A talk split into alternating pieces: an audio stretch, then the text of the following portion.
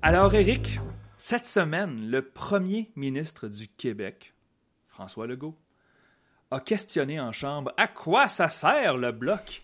À quoi ça sert le bloc? Il y avait un contexte, bien sûr. Mais j'ai trouvé ça quand même assez intéressant d'un ancien ministre du Parti québécois de, déterrer une question que bien des fédéralistes et bien des Canadiens anglais, je reçois encore cette question-là.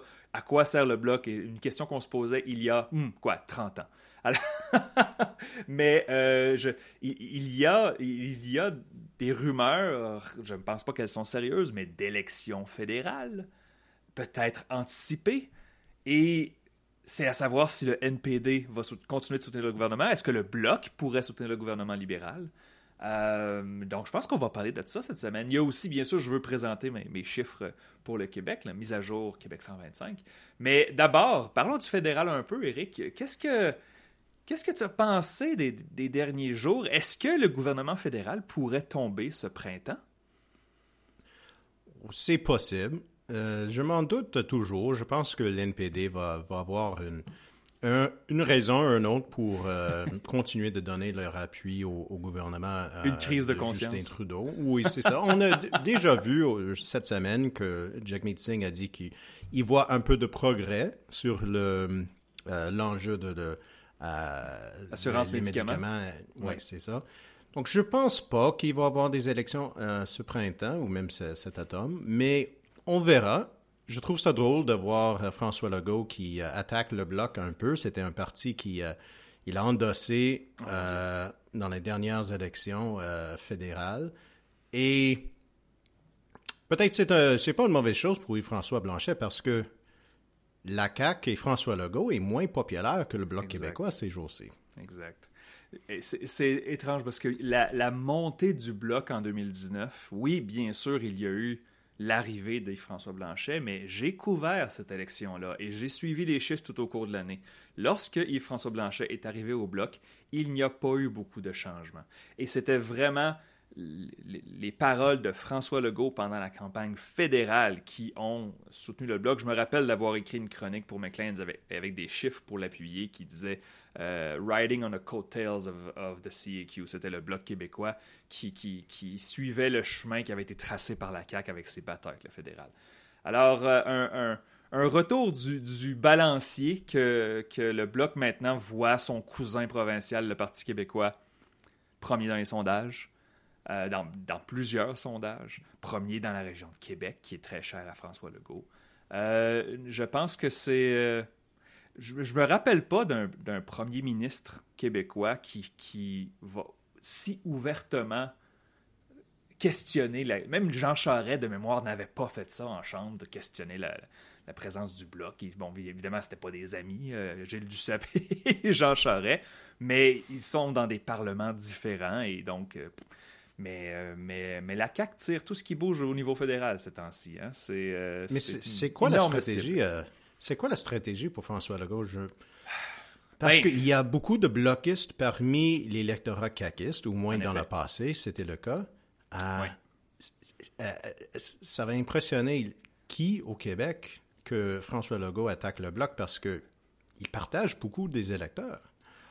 Euh, ça fait longtemps qu'on a eu des, des, sondages là-dessus. En fait, je sais que Léger fait souvent un croisement fédéral-provincial. Je ne me souviens pas de l'avoir vu dans le dernier sondage Léger. Mais en effet, il y avait environ un tiers des caquistes qui appuyaient le bloc au niveau fédéral. Mais de mémoire, ce sondage-là précédait la chute de la CAQ. Hmm. Et la chute de la CAQ s'est matérialisée avec quoi? Avec une hausse du Parti québécois. Alors, probablement que si on vérifiait les chiffres présentement, Eric, il y aurait beaucoup moins de bloquistes parmi les caquistes. Je pense que c'est le diagramme de veine de ces deux parties-là se croise un peu moins.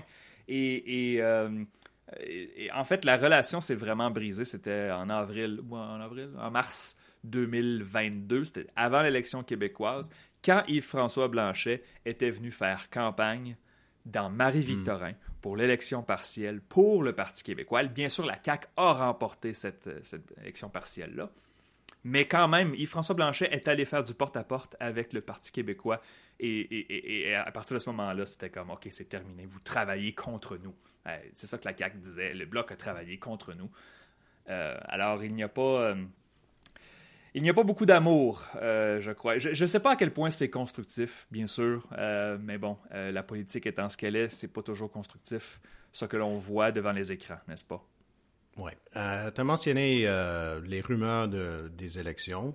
Oui. Parce que c'est toujours une possibilité quand c'est un gouvernement minoritaire, mais pour le Bloc québécois, est-ce que c'est un risque d'aller aux élections?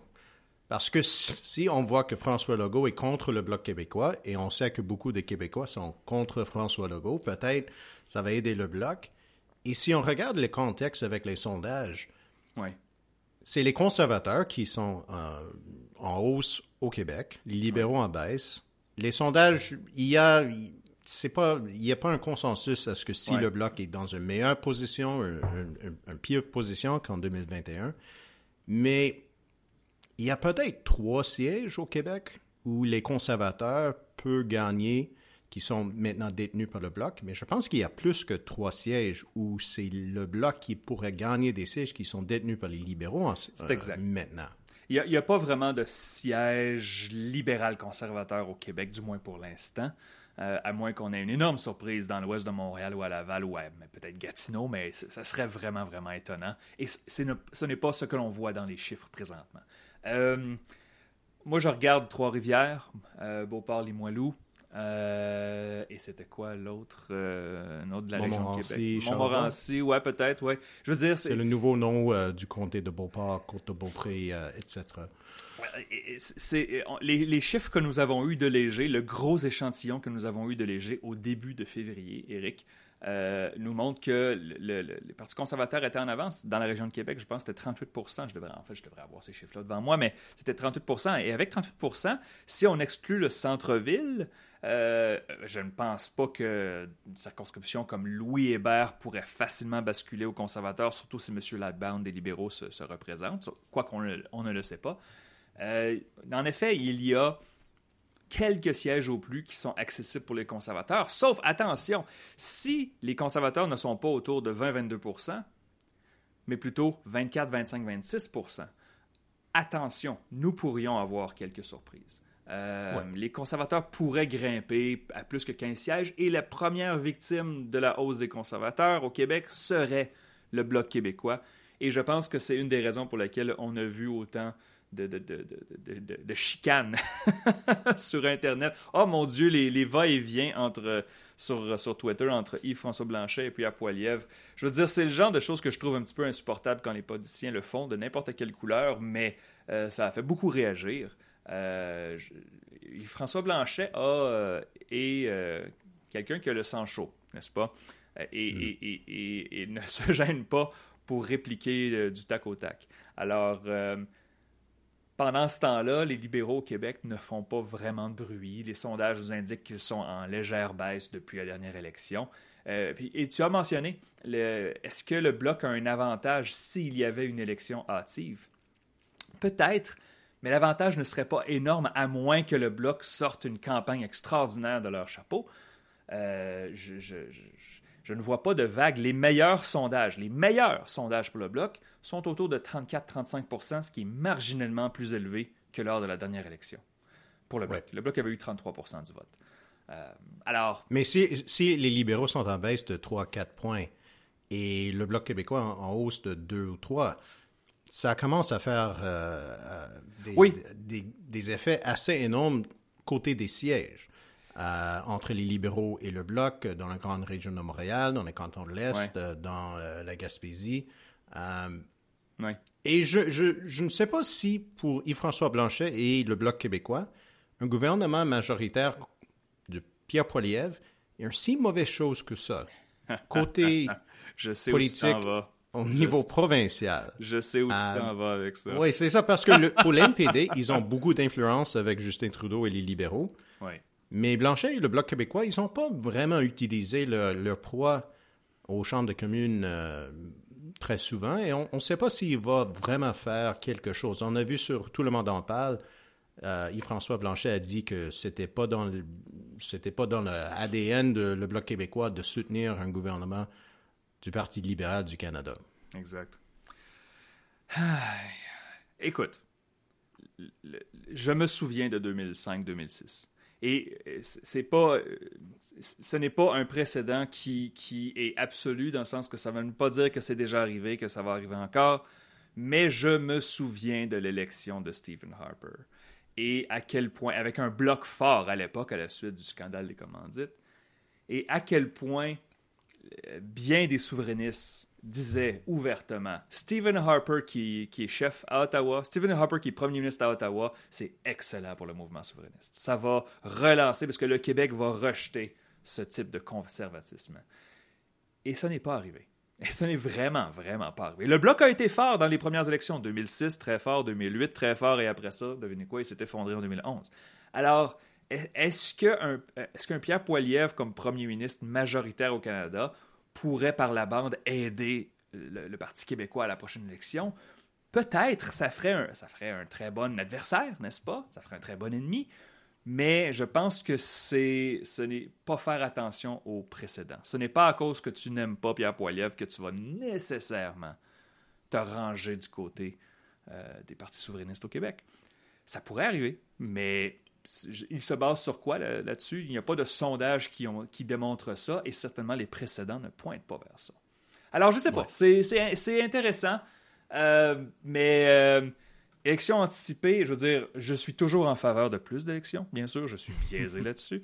Mais euh, si vraiment le NPD devait euh, tirer la plug sur ce gouvernement-là et en plus ne pas appuyer les libéraux pour le prochain budget, euh, ça place le, bloc avec la balance du pouvoir et le bloc pourrait très bien dire ah, on aimerait savoir une élection en fin mai, début juin, et soudainement, surprise, on a une élection, une campagne qui commence avec les conservateurs presque 20 points d'avance sur les libéraux. Et ça, on verra, on verra. Et pour le Bloc québécois, le financement, ça a l'air que ça va assez bien. Donc, euh, c'est pas, c'est pas les mêmes calculs pour l'NPD. Euh, mais oui, je pense que l'NPD est beaucoup plus apte de, plier euh, devant les libéraux que le Bloc québécois. donc, ça donne, c'est, beaucoup de pression pour Jagmeet Singh. Est-ce que s'il décide de, de, retirer son appui pour le gouvernement, hey, il ne peut pas compter sur le Bloc québécois de sauver, euh, sauver les sièges de, de l'NPD en Colombie-Britannique ou dans le nord de l'Ontario. il va avoir des néo-démocrates sans siège oh, s'il y a une élection en 2024. Et quand tu dis sans siège, S-A-N-S, sans siège, n'est-ce pas? Oui, exact. Pas, euh.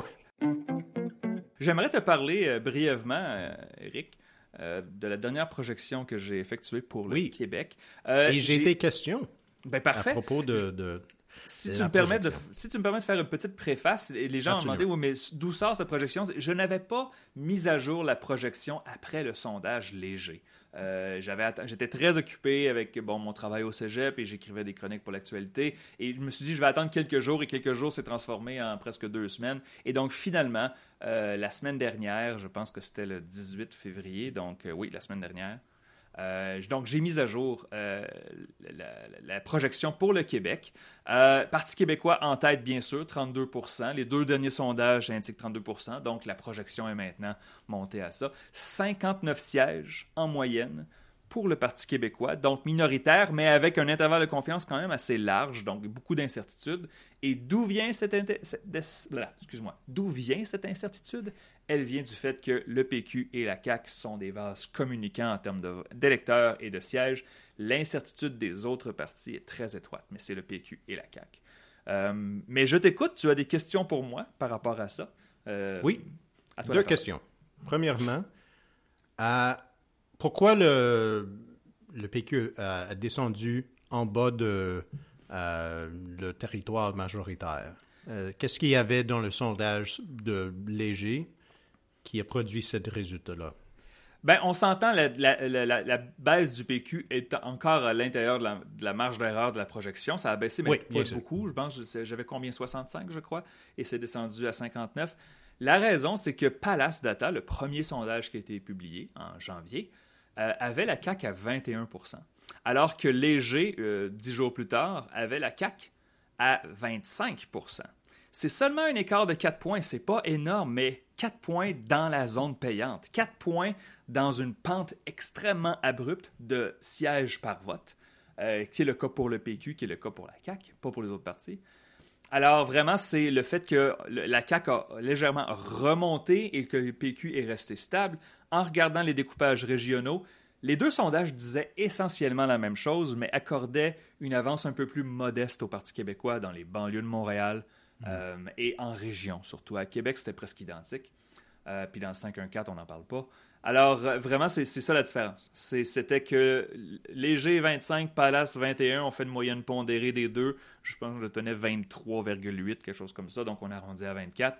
Et, et, ça fait que la CAQ remontait quelque peu. Et il ne suffirait que de quelques points de plus si le PQ reste à 30 ou 32 et que la CAQ remonte à 27, oh, là, soudainement, ça ferait un, bond en siège assez important parce que le, PQ et la CAQ jouissent d'un vote très efficace. Deuxièmement, ma, deuxième question. en 2018 et en 2022, surtout en 2022, un siège caquiste était un siège avec des francophones dans les banlieues, dans les régions et dans les villes, euh, les villes moyennes. Mais quand le CAC est à 21-25% c'est quoi un, siège CACiste maintenant? Ce sont les mêmes sièges, mais enlève la région de Québec.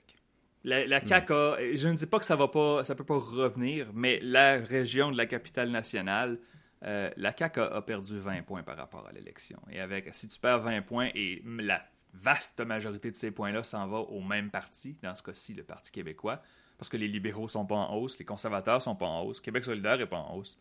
Euh, donc, euh, la CAQ serait encore un parti largement de banlieue et de régions, mais pas toutes les régions comme c'était le cas à l'élection 2022 les régions plus traditionnellement péquistes, on parle le, bas du fleuve, la Gaspésie, la côte nord.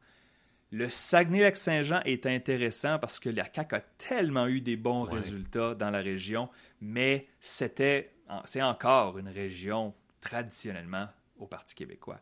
Alors, je dirais, euh, il y a un terme que mon, mon, ami Alec Castonguay utilise pour les régions plus éloignées. Ils appellent les régions ressources.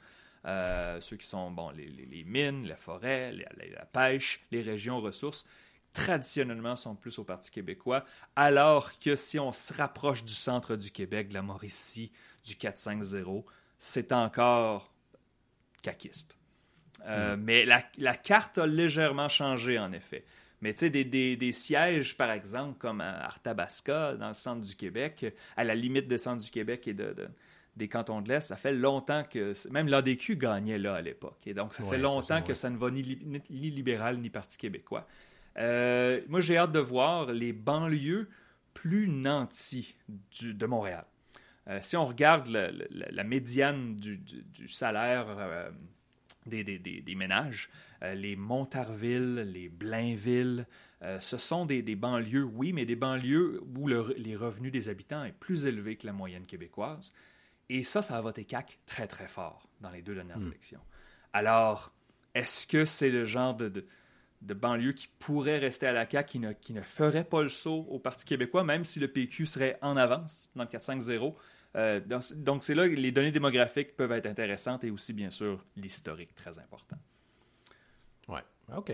Bien, c'est toutes mes questions, mais euh, je trouve c'est intéressant de voir euh, que le, la CAQ était euh, au moins en troisième place dans les sièges. Oui, parce oh, que ben je crois que la dernière projection, c'était... Oui. Ouais. Donc, c'est une énorme différence comme politique, même si la différence dans, aux côtés des, des sièges, comme c'est 10 sièges, c'est pas beaucoup de sièges, mais si c'est la différence entre être le troisième parti à l'Assemblée nationale et le quatrième ou cinquième parti. Oui, exact. Mais non, c'est. Il, demeure pas moins, par exemple, et je veux dire, les, les, les caquistes avec qui je, discute régulièrement n'ont pas disputé mes chiffres. Il reste pas mm. moins que j'ai en moyenne 20 sièges pour la CAQ et ça serait une chute de 70 sièges euh, par rapport à l'élection. Il reste que c'est massif. Et donc, euh, euh, ce qui m'intéresse aussi, c'est de voir comment François Legault va diriger au cours de l'année 2024. Il n'a jamais dirigé comme premier ministre en étant à l'arrière dans les sondages. Hmm. Alors, alors c'est une nouveauté et, et, cette semaine. Il commence à s'habituer après quelques ben, mois. J'imagine, sauf que j'ai hâte de voir comment il, comment il va se rétablir parce que là, cette semaine, il est arrivé à une conférence de presse avec une banane, une pomme et une orange dans les mains pour pour dire aux journalistes à quel point qu'on compare les pommes et les oranges et les bananes. Je veux dire, je, je sais pas, je sais pas qui conseille le premier ministre sur ça, mais je sais pas, c'est un peu infantilisant. Et donc, euh, il faudrait rappeler à, l'équipe de François Legault qu'on n'est plus en COVID, où est-ce que il y avait le, père de la nation, Papa Legault, qui faisait son, son, annonce à tous les jours, qui était regardé euh, quasiment religieusement. Euh, on est sorti de ça, là. Et donc, lorsque tu es rendu à au milieu de ton deuxième mandat, tu ne peux plus compter sur la faiblesse de tes adversaires nécessairement. Tu dois hmm. dire aux gens pourquoi ils doivent continuer de t'appuyer.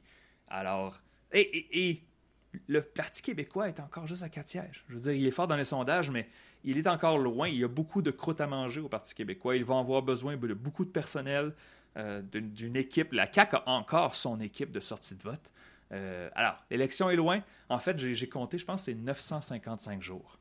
Juste ça, 955 jours avant la prochaine élection québécoise. Fait que je pense qu'on peut euh, prendre un grand respire et, relaxer un peu. euh, Veux-tu passer aux questions? Oui, nous avons des bonnes questions. Et là, je rappelle, bien sûr, à ceux qui nous écoutent présentement, vous écoutez euh, un de nos épisodes qui est public, et euh, si vous voulez devenir membre du balado, les chiffres et en anglais The Numbers, vous pouvez vous inscrire sur, sur Patreon.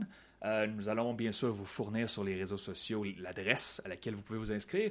Et en vous inscrivant, vous pouvez nous envoyer des questions, des idées de sujets, euh, des idées pour les quiz aussi. Euh, nous avons des, fidèles membres qui participent à la page Discord et sur laquelle il y a des très belles discussions politiques. tout le monde est poli, tout le monde est gentil jusqu'à maintenant. On est bien content. Et ça, dans les deux langues. Il n'y a pas juste de l'anglais, il y a aussi du français. Alors, passons aux questions de nos auditeurs. je vais commencer, Eric.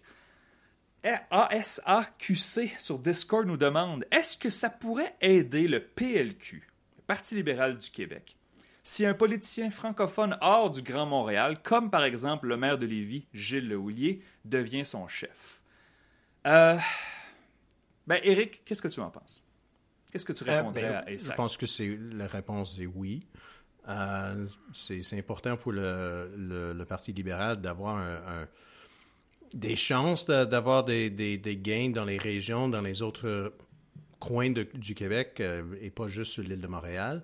Euh, donc, la, réponse est oui. Ça ne peut pas euh, nuire au parti. Je ne sais pas si, comme, quand c'est un, ancien maire ou mairesse, il y a toujours la possibilité qu'il y a des, je ne sais pas en français, mais en anglais, un, peu de baggage côté politique, mais je pense que pour le Parti libéral, ils n'ont pas besoin vraiment d'un autre chef de Montréal. Je vais faire l'avocat du chef ici. Ils n'ont pas besoin. L'avocat du chef, qu'est-ce que je dis là? C'est une joke de François Pérusse. l'avocat du diable. C'est une joke de Pérusse, l'avocat du chef. Ça paraît-tu que je suis allé au restaurant hier? Euh, Je vais faire l'avocat du diable ici, Eric. Euh, c'est vrai que ce serait mieux si le prochain chef du Parti libéral n'était pas de Montréal. Oui, ça semble évident. Sauf que je vais répondre aussi à notre ami Isaac qu'il doit quand même se faire élire quelque part. Le PLQ n'aura pas une remontée de 30 points soudainement ou de 20 points soudainement comme le Parti québécois parce que ces genres de remontées-là sont très rares. Le PLQ doit avoir un plan sur deux élections. Le PLQ ne gagnera pas en 2026. Ça n'arrivera pas il doit viser d'avoir une remontée, d'abord de retour à la respectabilité et ensuite peut-être espérer le pouvoir en 2030, si, bon, bien sûr, c'est majoritaire, peut-être avant ça. Alors, M. Le Houlier, qui est à Lévis, les libéraux ne gagneront pas dans la région de Québec. Les chiffres sont trop horribles. On parle de 5-6% des électeurs de la région de Québec. Même les anciens, même les électeurs caquistes déçus de la CAQ ne sont pas retournés aux libéraux, ils sont retournés au Parti québécois. Alors, euh, s'il y a un, potentiel chef du Parti libéral du Québec ou un potentiel candidat à la chefferie qui est intéressé, qui nous écoute, euh, dis pas que tu vas aller, je euh, je sais pas moi, à Robertval comme l'avait fait Philippe Couillard parce qu'il venait de là. Dis pas que tu vas aller en région de Québec. Non, va-t'en dans une région au moins où est-ce que c'est plausible que tu gagnes. Et, si le prochain chef du PLQ se présente aux élections 2026 et perd son comté, c'est terminé. Il ne sera plus chef. Le PLQ ne tolérera pas ça. Alors, Gilles Lehoulier, est-ce qu'il est intéressant? Ben, je veux dire, euh, peu importe ce que vous pensez de M. Lehoulier, il a gagné facilement ses élections à Lévis. Le PLQ ne gagnera pas à Lévis. Alors, hors de Montréal, oui, mais au moins dans un endroit où est-ce que c'est plausible qu'un futur chef du PLQ pourrait l'emporter. Et là, bien sûr, la question suivante, c'est où ça? On, on reviendra à ça un peu plus tard. oui, pour moi, je ne sais pas c'est quoi l'autre. Non, mais je veux dire. Gatineau, euh, par, ben, de ça, je sais pas. L'Outaouais, Laval, la rive sud de Montréal, dans certains hmm. comtés, je veux dire, l'Estrie, les chiffres du PLQ en Estrie sont horribles. Un chef que Sherbrooke, peut-être? Ben, ben, ben, peut-être pas Sherbrooke comme tel. Ça fonctionnait. Mais autour de Sherbrooke, je veux dire, l'Estrie a eu des chiffres. Les, les libéraux ont eu des chiffres horribles en Estrie, mais au moins, historiquement, il y a une base ça fait longtemps que les libéraux ont gagné Lévis. Ça fait vraiment longtemps. En fait, j'y euh, pense. on va rester euh, dans la région de Québec. Euh, Jean-Michel Labbé, pour les élections fédérales dans la région de Québec, qui profitera de la faiblesse des libéraux. ils, ont, ils ont déjà deux sièges. Donc, Québec, qui va, qui va être nommé Québec Centre dans les prochaines élections, c'est Duclos. Et Louis Hébert, Joël Lightbound, tu avais dit on ne sait pas s'il va se représenter ou non. Mais c'est qui qui est dans la meilleure position de gagner ces deux sièges-là? C'est que, en fait, je pense que les sièges plus à risque de changer de couleur dans la région de Québec, ce sont les sièges bloquistes. Ce ne hmm. sont pas les sièges libéraux. Même si les libéraux sont en faiblesse. Je veux dire, M. Duclos à Québec, est-ce qu'il pourrait perdre? Il avait remporté, on a, on a, noté ça, il avait remporté sa circonscription. Ben, en fait, si on retrace la nouvelle circonscription, la transposition, il a gagné par 6 points contre le bloc. Les conservateurs n'étaient même pas dans la course. Ils ont eu 18% Oui. Et c'est un siège en centre-ville. Euh, c'est difficile à croire que les conservateurs pourraient gagner euh, un siège comme ça. Ça a voté Québec solidaire au niveau provincial. Donc, on s'entend, ça, ne votera pas pour Pierre Poilievre au centre-ville de Québec.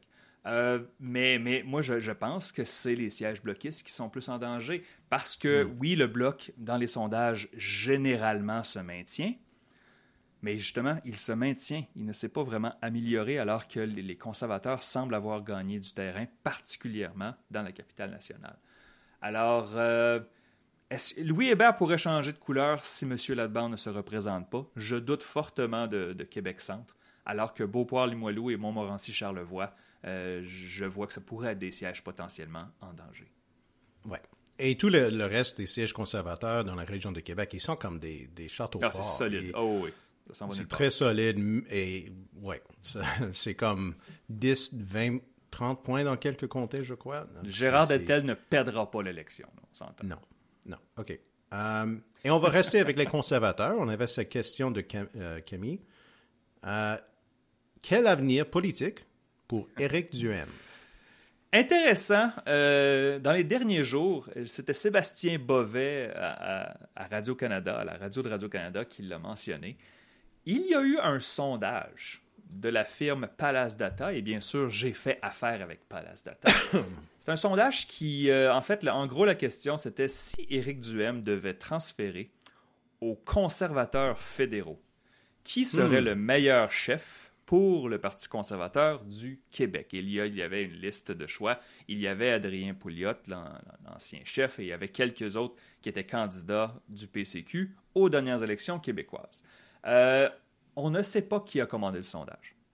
les journalistes à qui j'ai parlé ont creusé quelque peu. Euh, ils n'ont pas trouvé. Ça ne semble pas être un sondage fait pour les médias, à moins que, je ne sais pas moi, Radio X sorte les résultats dans les prochains jours.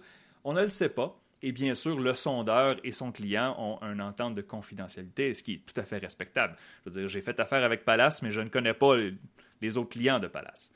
Alors, euh, ça se demandait qui, qui voudrait dépenser quelques milliers de dollars pour faire un, tel sondage. Est-ce que est-ce qu'il a, a, eu entendu une rumeur qu'Éric Duhem pourrait passer aux conservateurs fédéraux?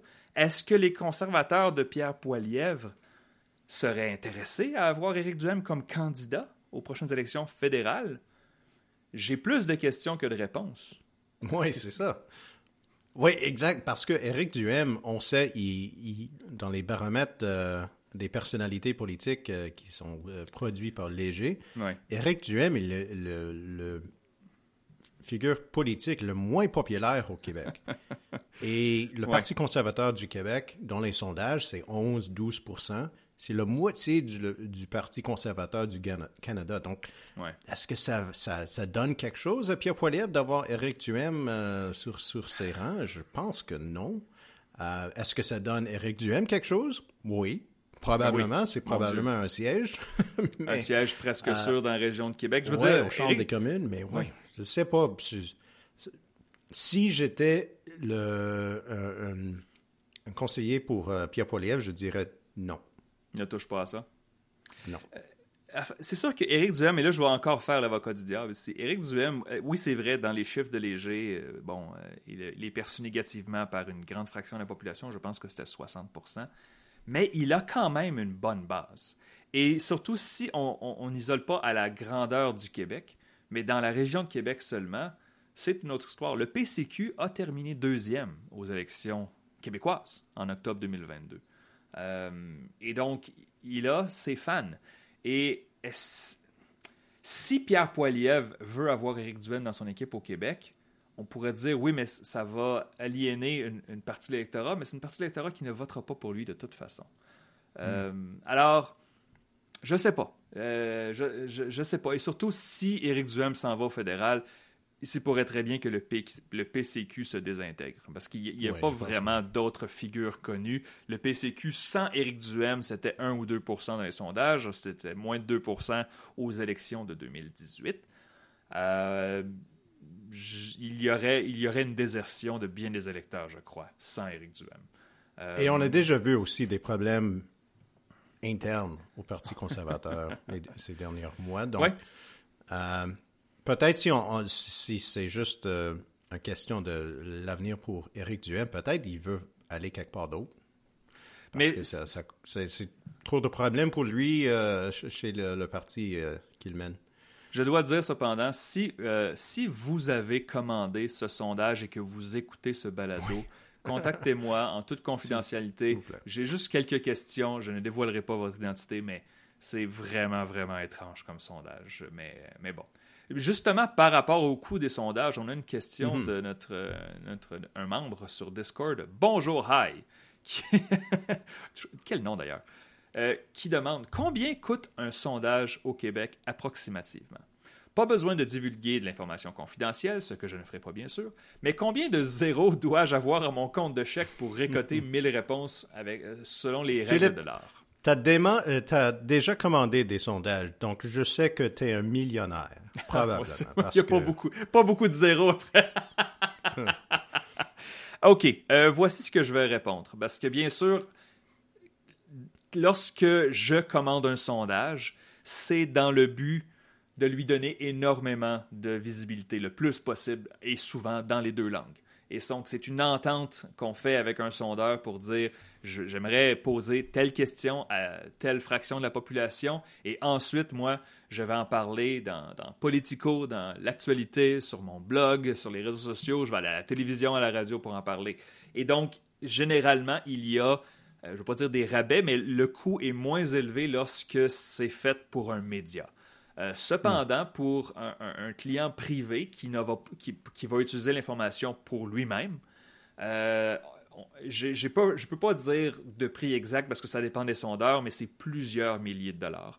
Euh, par exemple, je sais qu'un sondage téléphonique avec des agents téléphoniques, vraiment en, en direct, euh, 1000 répondants peut coûter entre 10 et 15 000 dollars. Pour les sondages IVR, donc ça, c'est des appels automatisés, c'est un peu plus bas, bien sûr, parce qu'on n'a pas besoin d'engager des centres d'appel pour faire ça. Mais il reste que c'est quand même plusieurs milliers de dollars. Et, si c'est un sondage Internet avec, avec Léger, bien là, bien sûr, Léger, c'est maintenant un géant des sondages. Et donc, euh, tout dépend de ce que tu peux négocier, mais c'est quand même assez dispendieux. Et c'est d'ailleurs pour ça que moins, il y a moins de sondages qui sont publiés dans les médias. Parce que les médias n'ont plus d'argent. Les grands médias n'ont plus d'argent. Ils ne Ouais. peuvent plus Il dépenser faut dire 10 000 que- pour un sondage. La plupart des sondages qu'on voit dans les médias sont faits gratuitement. Ben, oui, ce sont, des, ce sont des échanges publicitaires, finalement. Oui, c'est ça, exactement. Mais on sait aussi que quand le gouvernement commande un, sondage et peut-être un focus group, des choses comme ça, ça, ça coûte cher parce que c'est nécessaire de, de, de, de, publier le coût des sondages qui sont commandés par le gouvernement. Et des fois, c'est les centaines de milliers de dollars. Euh, donc, ça peut coûter beaucoup d'argent de faire un sondage de qualité euh, avec plusieurs rondes de, sondage, plusieurs, euh, peut-être des, euh, parler à des gens dans quelques centres urbains en, personne. Ça, ça coûte cher. Mais de faire juste un sondage d'un, deux jours par téléphone, ouais, comme tu as dit, c'est quelques milliers de dollars. Je me souviens d'un des premiers sondages qu'on m'avait coulé. C'était un sondage municipal de Projet Montréal, et ça, c'était avant la victoire de Valérie Plante. Euh, et je me souviens, de, j'avais le sondage dans les mains et c'était, de mémoire, je dirais une cinquantaine de pages. Il y avait toutes sortes de questions approfondies, mm. très granulaires, très, très précis, avec plusieurs. Des fois, on veut poser la, même question de façon différente pour voir comment les, les, les, répondants réagissent. Euh, et on m'avait dit que c'est un sondage qui avait coûté plus de 25 000 euh, parce mm. que c'était justement très long et détaillé. Et donc, bien sûr, les sondeurs veulent faire un profit. Ce sont des entreprises, n'est-ce pas? Et donc, euh, donc voilà. Donc, c'est pour ça que c'est pas une réponse simple. Je n'ai pas de prix exact à donner. Ça dépend de ce que tu peux négocier. Mais à moins que tu, sois le Toronto Star ou euh, le Globe and Mail et que tu peux avoir des sondages presque gratuitement parce que tu vas donner beaucoup beaucoup de, de excuse-moi, beaucoup de visibilité aux sondeurs, euh, tu vas devoir payer. Donc, mais bon. bonne question. Merci beaucoup. bonjour. Hi. Je pense que c'est euh, le moment pour le quiz. Mon cher Eric, c'est l'heure du quiz et cette fois-ci, c'est moi qui vais te, qui va te quizer. Euh, euh, j'explore d'autres formats de quiz dernièrement. On a eu des, des, suggestions de nos membres, d'ailleurs, sur Internet. Et euh, j'ai trouvé un, format de quiz quand même assez simple et à la fois intéressant. Dans certains euh, quiz que je t'avais présentés, je te disais simplement Ah, en 2008, qui a gagné la circonscription de Charlevoix Et tu devais me le dire. Alors là, je voulais faire quelque chose qui ressemble à ça, mais qui va être un peu plus drôle, je pense. Nous allons nous concentrer sur une élection une élection qui a marqué les esprits pendant très longtemps, c'est l'élection québécoise de 2012. Donc, la victoire de Pauline Marois, de justesse, on doit dire, sur les libéraux de Jean Charest, c'est la fin de l'ère Charest, la première élection pour la CAQ, qui avait quand même bien performé pour sa première élection. Alors, ce que je vais faire ici, on a huit rondes. Je vais te nommer trois circonscriptions.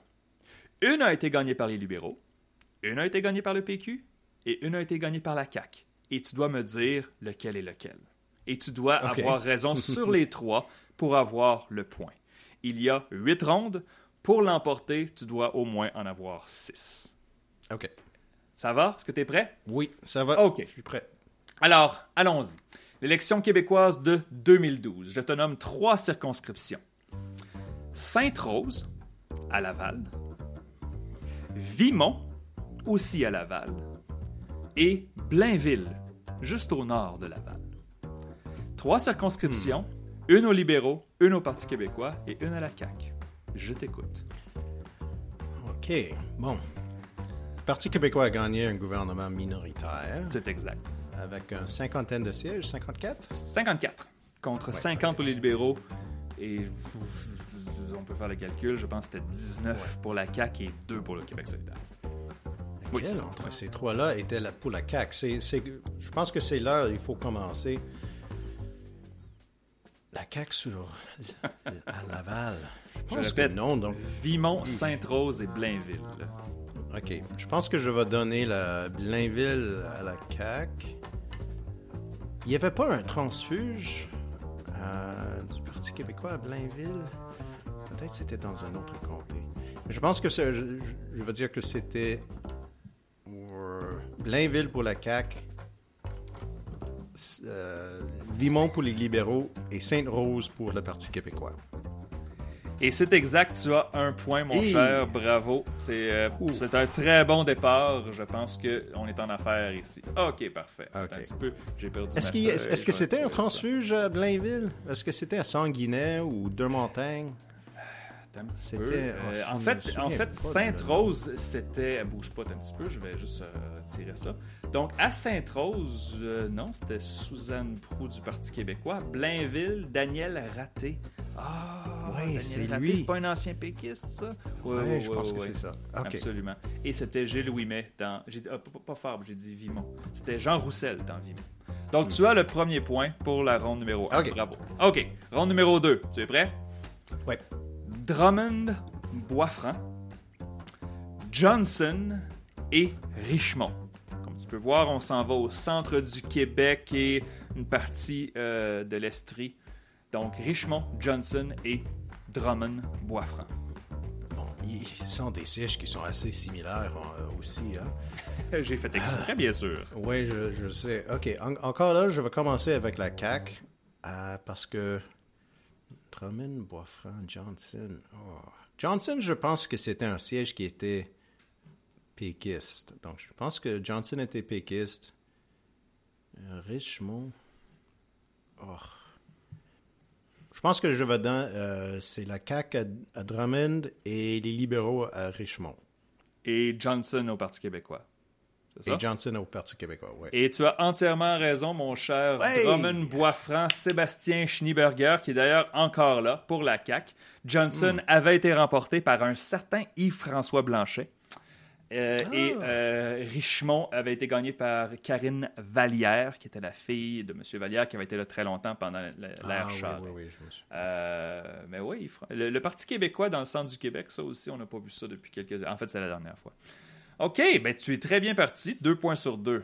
Ah, OK, allons-y maintenant. Ronde numéro 3. Nous allons euh, en Mauricie et à la limite de Mauricie et de la région de la capitale nationale.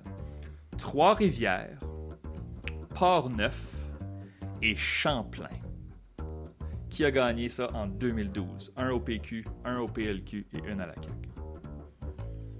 Euh, OK. Pour ça, je pense que Champlain, c'est le Parti québécois. Port- Port-Neuf, plus près de, Québec, je pense que ça va être la CAQ. Et Trois-Rivières, je pense que c'était les libéraux qui avaient euh, beaucoup d'appui euh, sur cette époque-là à Trois-Rivières. Donc, je vais donner Trois-Rivières aux libéraux. Dans Champlain, Noëlla Champagne du Parti québécois. Dans Port-Neuf, Jacques Marcotte de la CAQ. Et Hey! la Trois-Rivières, Daniel Saint-Amand des libéraux. Tu as tous les points encore une fois. Mon Dieu, c'est trop facile ce quiz-là? OK. Non, non.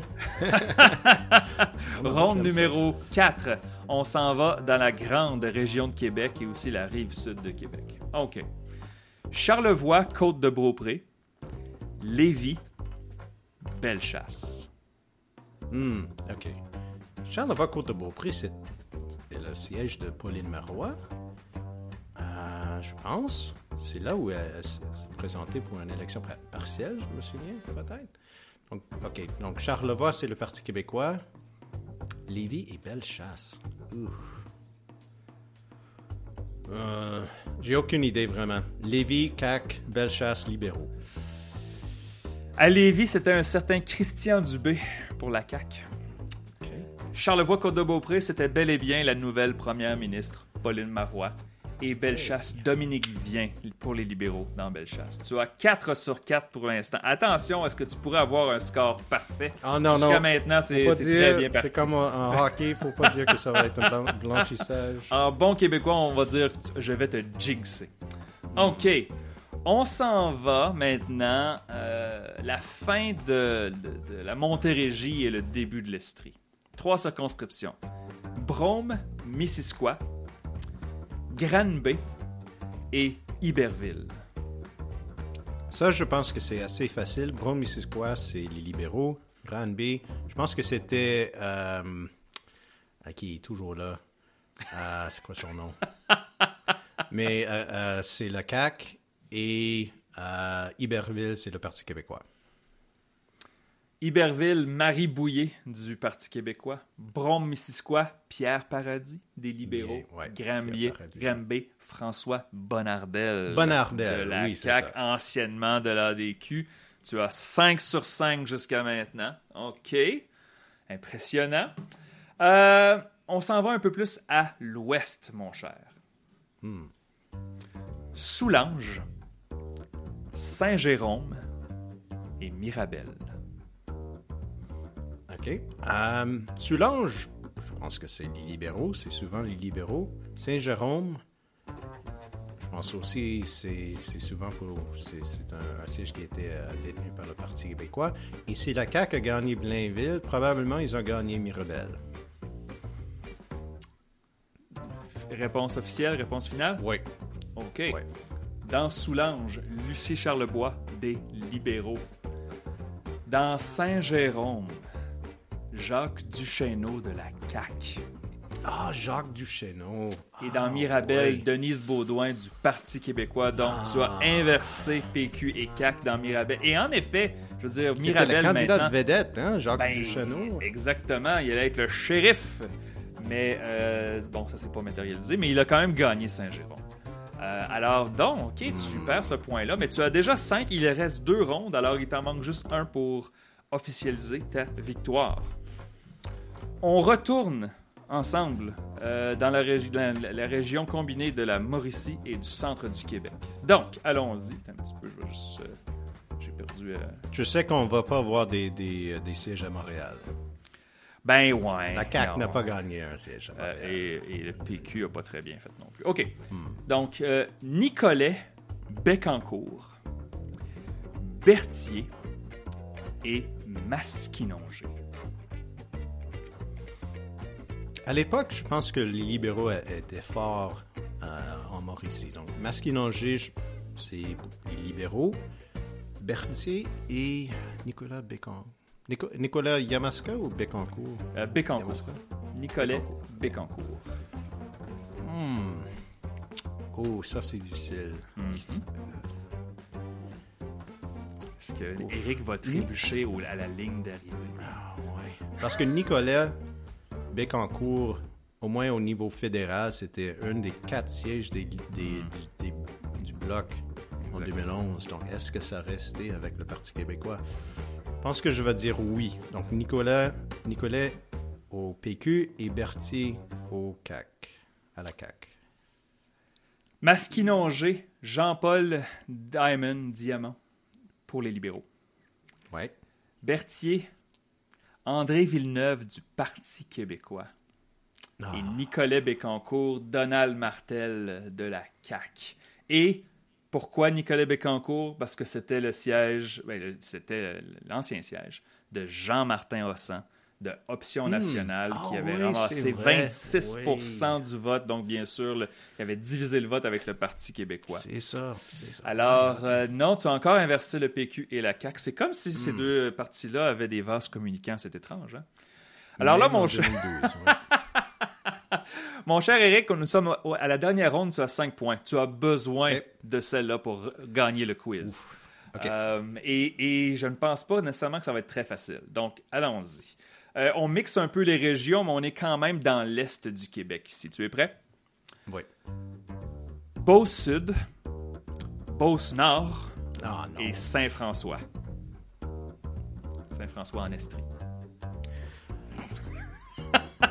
Ceux qui, qui, qui non seulement l'audio, vous pouvez maintenant voir le vidéo sur YouTube Ouais. et vous voyez que c'est très très douloureux présentement pour Eric. Il sourit, mais c'est. Ouais. OK. Je pense que Saint-François, c'est le Parti québécois, parce que je pense que c'était Régent, euh, Régent Hébert, qui était le ministre de la Santé à l'époque. Mais Beauce-Sud et Beauce-Nord, les deux Beauce, lequel était aux libéraux, lequel était au CAC? Une des deux était pour probablement Robert Dutil. pour la Je victoire. pense que lui était au Beauce. Hmm.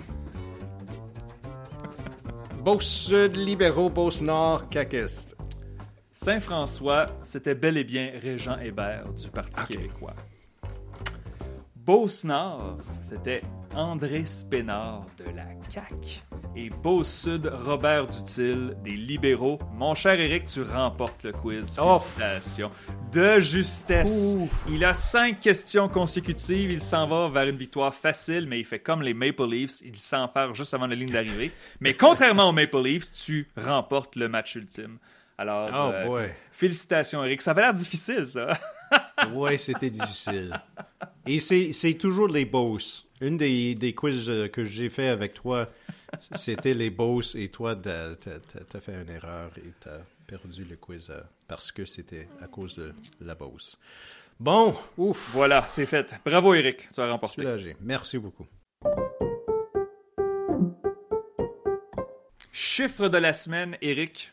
Qu'est-ce que tu, qu'est-ce que tu as pour nous cette Ben moi, je vais, je vais aller euh, en premier parce que tu as déjà, déjà euh, dit euh, mon chiffre. C'était 955. C'était le nombre de jours qui nous reste avant les prochaines élections au Québec. Euh, sauf, c'était pour dire que pour la CAQ, c'est un long temps d'être un gouvernement qui, euh, qui est en difficulté.